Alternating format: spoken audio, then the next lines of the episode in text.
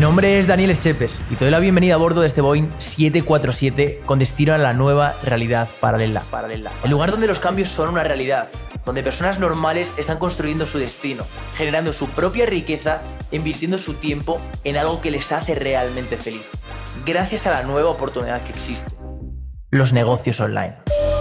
Querido pasajero, en este vuelo cruzaremos mares y tierras, volaremos sobre lugares remotos que ya has visitado anteriormente donde se encuentra la gran mayoría de personas, haciendo lo que todo el mundo hace, siguiendo el camino impuesto para terminar siendo uno más.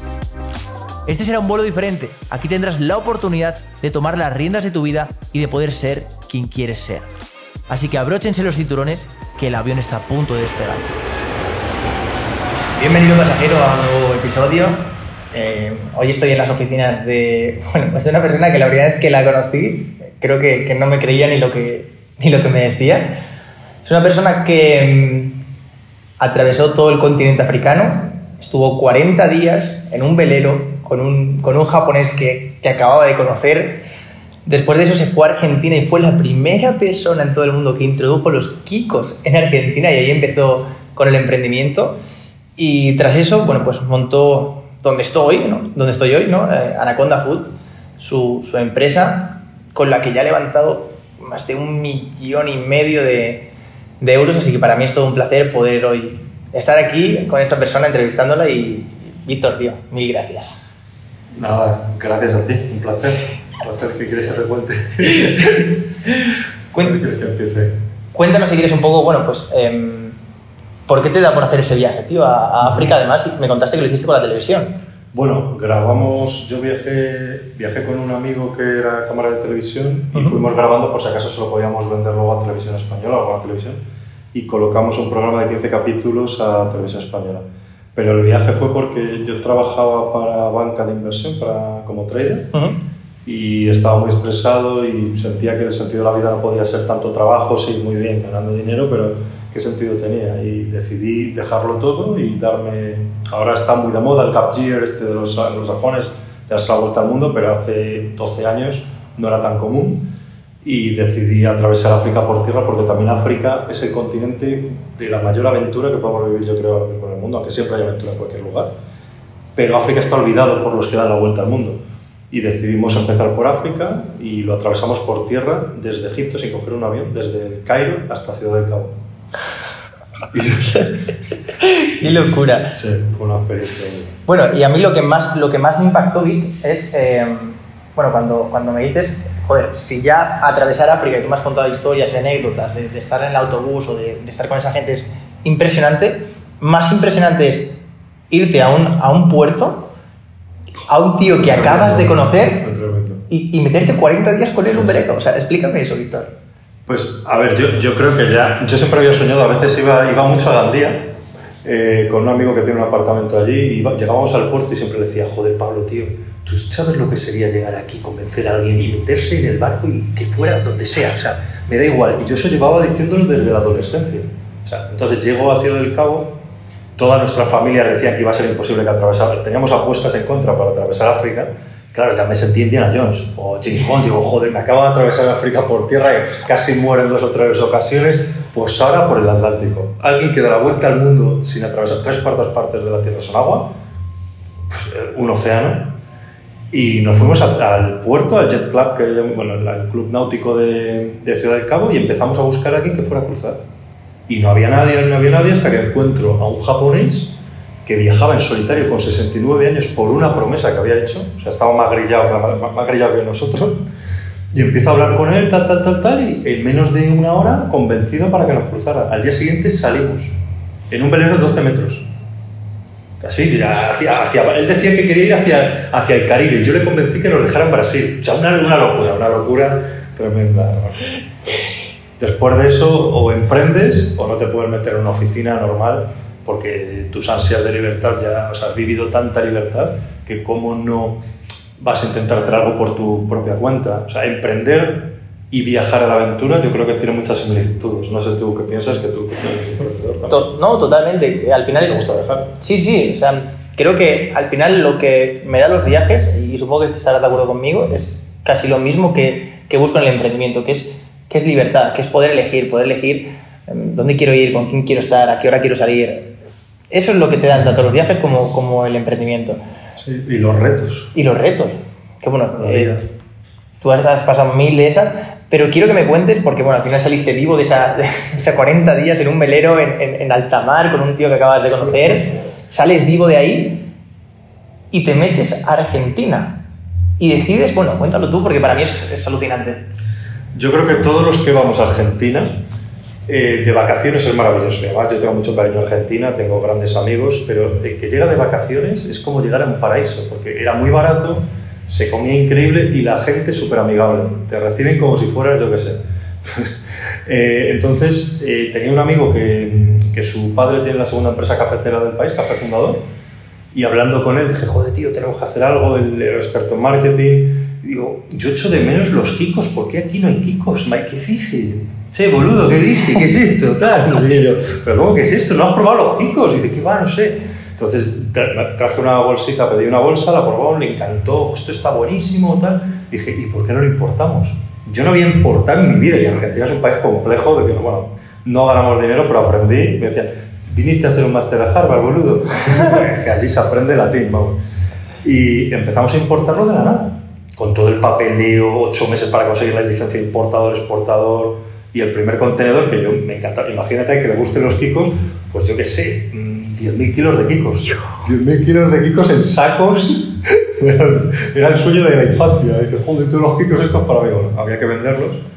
Y empezamos, llegamos a vender en Carrefour, en eh, Walmart, en Jumbo, que es otra cadena, y en puntos pequeñitos, pero nos cortaron las importaciones por el gobierno proteccionista, que eso es una cosa que se aprende mucho en Latinoamérica, los gobiernos cambian las reglas como les da la gana, y nos cortaron las importaciones.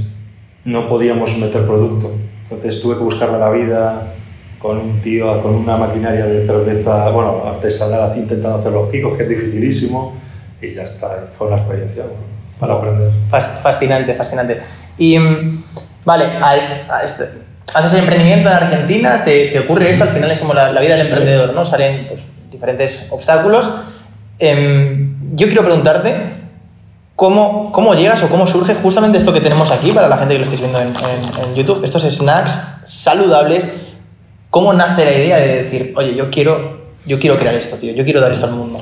Pues la verdad, como casi todas las ideas, yo siempre lo digo, para emprender mucha gente quiere ser el próximo Google, el próximo Twitter, no sé, quiere crear la, la- la leche. ¿no? Yo siempre pienso que hay sectores que ya están desarrollados, que con un simple cambio puedes tener un modelo de negocio muy interesante y una oportunidad de negocio también muy buena. Entonces, eh, estuve viviendo un año en Ámsterdam eh, y allí eh, aprendí o vi, observé que los productos ecológicos, bio y el cuidado de los nutricionales era fundamental. Ujú. Cosa que en España hace cinco años ahora está muy en boga y que es el real fooding, el real snacking, no sé qué. Pero antes eso no existía aquí. Aquí era una fritanga que no veas y nos metíamos lo que fuera, ultraprocesados y todo. Entonces, cuando vi eso, observé eso, dije, bueno, en España existe esa posibilidad y además creo que los snacks no existe una marca que haya creado un vínculo emocional con el consumidor. Es decir, mm, cuando nosotros estudiamos las marcas, a ti que también te gustan, eh, tú lo que observas es que las marcas no venden producto, venden otra cosa. Venden una experiencia, venden un estilo de vida. Por ejemplo, Nike Nike no te dice mis zapatillas, mi amortiguador de mis zapatillas son mejores que las de Reebok. Y con esto vas a votar más. No, te aparece un atleta corriendo como un jabato ahí, un loco, y dices, hostia, yo quiero también. De, de hecho, eso, bueno, creo que lo hablábamos el otro día cuando, cuando comentamos justamente esto, ¿no? Lo de, hostias, es que la gente al final cuando va a comprar eh, un, un taladro no compra el taladro, lo que compra es hacer un agujero en la pared. Pero es que si vas un paso más allá, la gente no quiere hacer un agujero en la pared, quiere colgar una, una estantería. De acuerdo. Pero si es que si vas un paso más allá, la gente no quiere colgar esa, esa estantería, la gente lo que quiere es orden en, en su habitación. Pero es que si vas a un, un paso más allá, la gente lo que quiere es que su pareja cuando vea esa estantería le diga, joder, qué bien lo has hecho, cariño, lo has hecho muy bien. Entonces, al final te das cuenta que la gente compra una broca, pero lo que realmente, o el motivo que realmente les mueve a hacerlo es la seguridad, o... ¿No? Eh, es decir, tienes que buscar siempre el, el para qué. Y detrás de esto, bueno, ahora hablas de ello, hay, hay mucho más, tío, que unos Claro. simples snacks. Claro, yo- la premisa era, tienen que ser saludables, pero además de que sean saludables, el apil, la apariencia, el diseño tiene que estar acorde con el consumidor y con lo que a nosotros nos gusta. no que me vendas una bolsa con unos mm, gusanitos y unas patatas fritas, un fritangueo ahí, con un muñeco saltando y de, yo no me siento identificado con esta marca en absoluto, ¿no? ni con los valores que, que está plasmando. Entonces, viendo esa oportunidad, yo creía y sigo creyendo y creo que estamos acertados en que los sectores de los snacks no había una marca con corazón. Había mucho producto. Es más crujiente, ¿qué venden? Es más crujiente, es más sabroso. Sí, eso ya no sé, eso lo tengo que dar ya por hecho, por sabido. Pero ¿qué hay detrás de esa marca? ¿Qué gente está? Pues hay gente joven, honesta, que quiere mejorar los nutricionales y empezamos con productos muy tradicionales como las palomitas eh, ya listas para comer, ready to eat, que llaman los anglosajones, y los nachos mejorando. Este es el nacho más sano que hay en Europa, con maíz y garbanzo que le aporta también aporte proteico, que es lo que más necesita el, ser humano, lo que más, la mejor alimentación que podemos tener son proteínas, ¿no? para, para los que hacemos deporte o bueno, para cuidarnos. Pues tiene más del 40% de proteínas que un dorito, por ejemplo. Es una locura. A, través del garbanzo y, y, del garbanzo español, o sea, del garbanzo que viene de nuestros agricultores y todo de, de, de tierra local, no, no, es importando ni mm. con el tema del CO2, cuidando el medio ambiente, bueno, todos esos valores, pues en una marca de snacks. No, fascinante. Bueno, dejaremos ahí los enlaces para que vean la, la, la, página web, etcétera. Yo los he probado y qué decir, o sea, son, son increíbles. Pero vamos a, a, un tema más profundo y, y, hostias, aquí me debo poner serio porque yo te conozco, joder, eh, ya hace tiempo que nos conocemos y para mí si en algo eres un crack, o sea, aparte, aparte de todo lo que, has, de lo que has viajado, las experiencias que has vivido, es el poder que tienes de persuasión. Antes estábamos hablando, ¿no? Mientras tomábamos café de Hombre, yo creo que empezar por la de Starbucks, Dani, sería perfecto porque estamos hablando justamente de lo que representa una marca, marca y lo que representa un producto.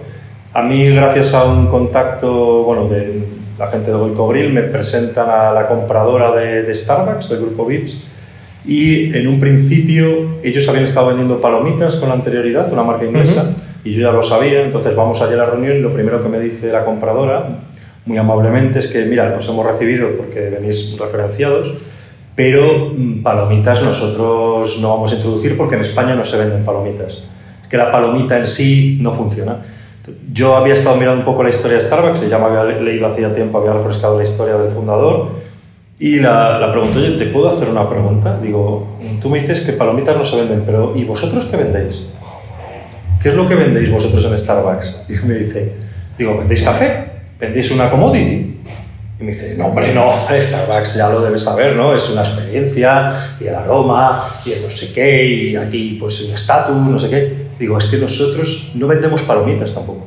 ¿Tú te has fijado en las bolsas? Si tú estuvieras diciendo esto ahora, estuviera aquí vuestro fundador, se le pondrían los pelos de punta. Porque lo que estás diciendo es ir en contra justamente de vuestra marca.Nosotros no vendemos palomitas, nosotros vendemos una experiencia, fíjate en el diseño, mira las influencers que nos apoyan, eh, estamos patrocinando la Madrid Fashion Week, es otra cosa. Entonces, ah, pues, ¿por qué no se lo presentas al gente de marketing y nos dices algo?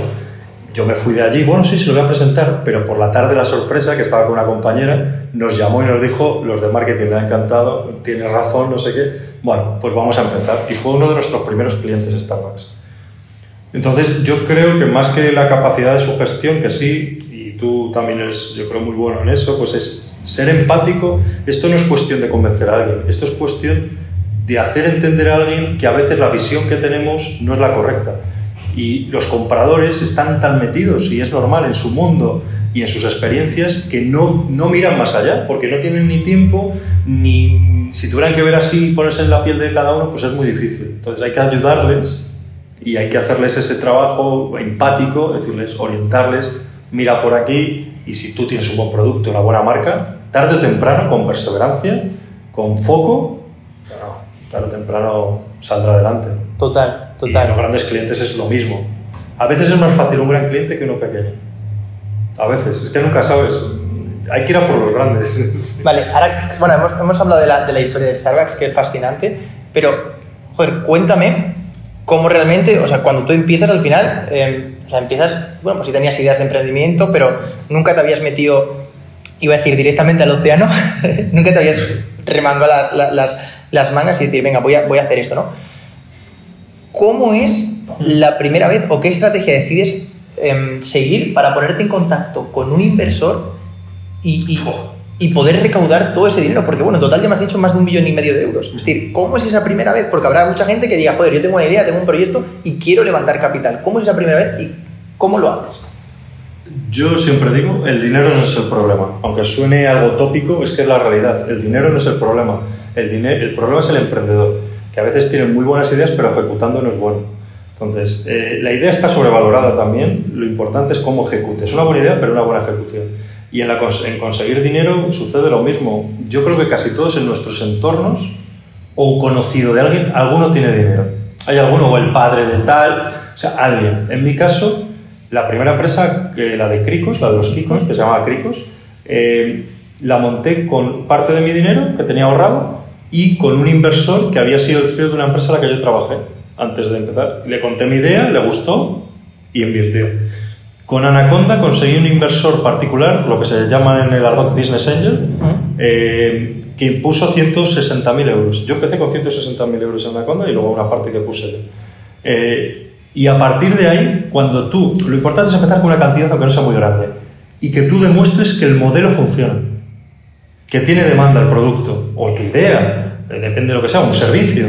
Pues así, o sea, al, principio consigues una inversión que te permita eh, dar como una viabilidad al proyecto, al modelo de negocio que tú has planteado, y a partir de ahí, si has creado pues, una comunidad en redes, que nosotros la creamos rápido en Instagram, eh, si has movido las cosas bien, seguramente se te acerquen o alguno vas a algún evento de networking de, otros fundadores de otras startups, esos de otras startups tienen otros inversores, ese inversor le cuentas tu historia, se interesa. Los inversores están para poner, está lleno de dinero. O sea, el problema no es el dinero, el problema es que tú seas capaz de transmitir tu idea y que ese negocio tenga viabilidad. Pero el problema no es el dinero.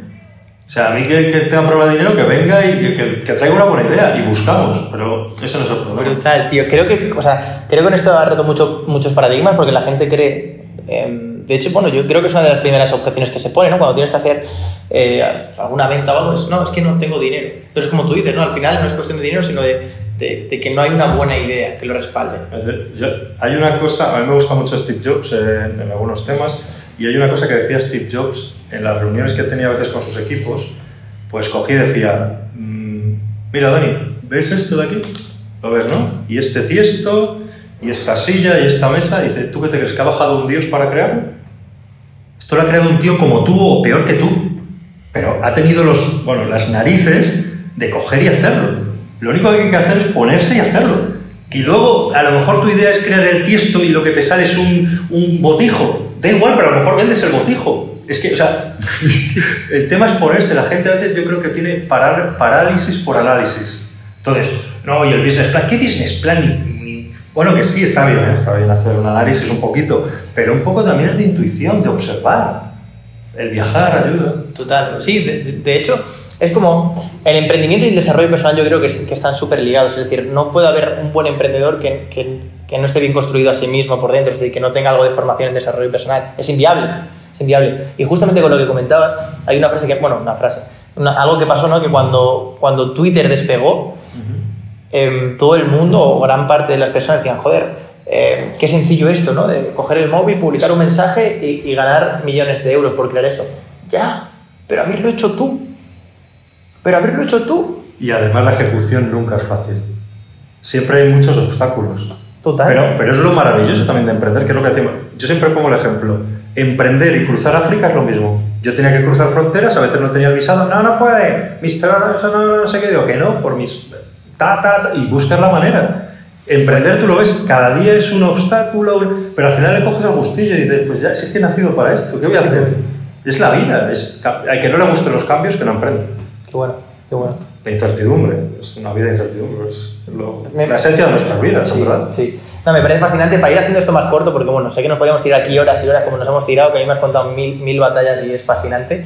Eh, habrá mucha gente que nos vea que le guste o que le interese el, el, marketing. ¿Qué estrategia de marketing estás siguiendo ahora para, para poder comercializar pues, todos estos productos de, de, Anaconda que son brutales? A ver, yo creo que la mejor estrategia de marketing primero es que sea un productazo, que sea realmente, o sea, nosotros siempre hablamos de honestidad. Si yo te digo que esto tiene más proteínas, que lo tenga que el appeal sea atractivo y hemos utilizado mucho el marketing de influencers, pero porque directamente ellos han hecho eco de la marca porque les gustaba y estamos invirtiendo en, en marketing online mucho también, en, en, punto de venta también y bueno, y ahora sí colaboramos nosotros con algunas cosas, que tenemos algunos proyectos ahí en mente, eh, pero bueno, casi todo marketing online, casi todo inversión en marketing online porque si no estás online ahora... Y para una empresa pequeña es fundamental porque ahí sí puedes competir a lo mejor con las grandes. Yo siempre lo digo, nosotros no competimos por ejemplo, en el caso de una gran multinacional americana, competimos contra otro equipo de marketing.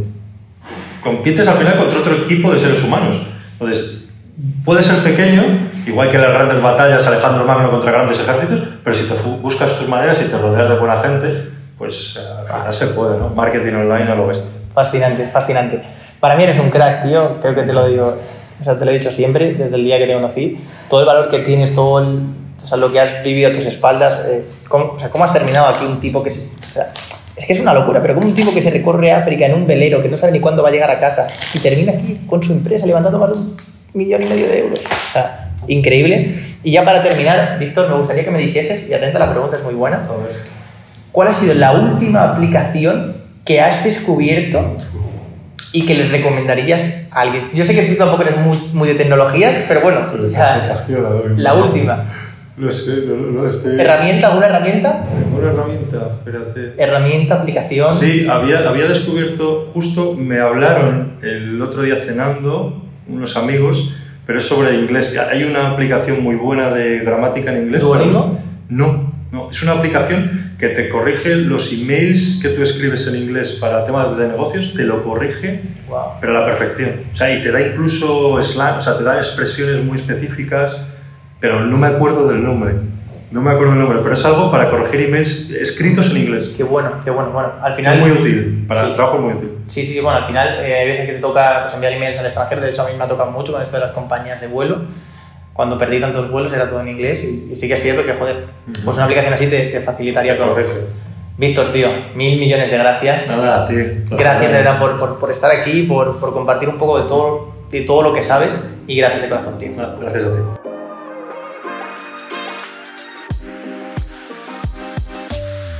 Este vuelo ha llegado a su destino. Y ahora es momento de desembarcar y tomar acción. Esperamos que haya tenido un buen vuelo. Y no olvides suscribirte para recibir los próximos billetes gratuitos con destino a la nueva realidad paralela.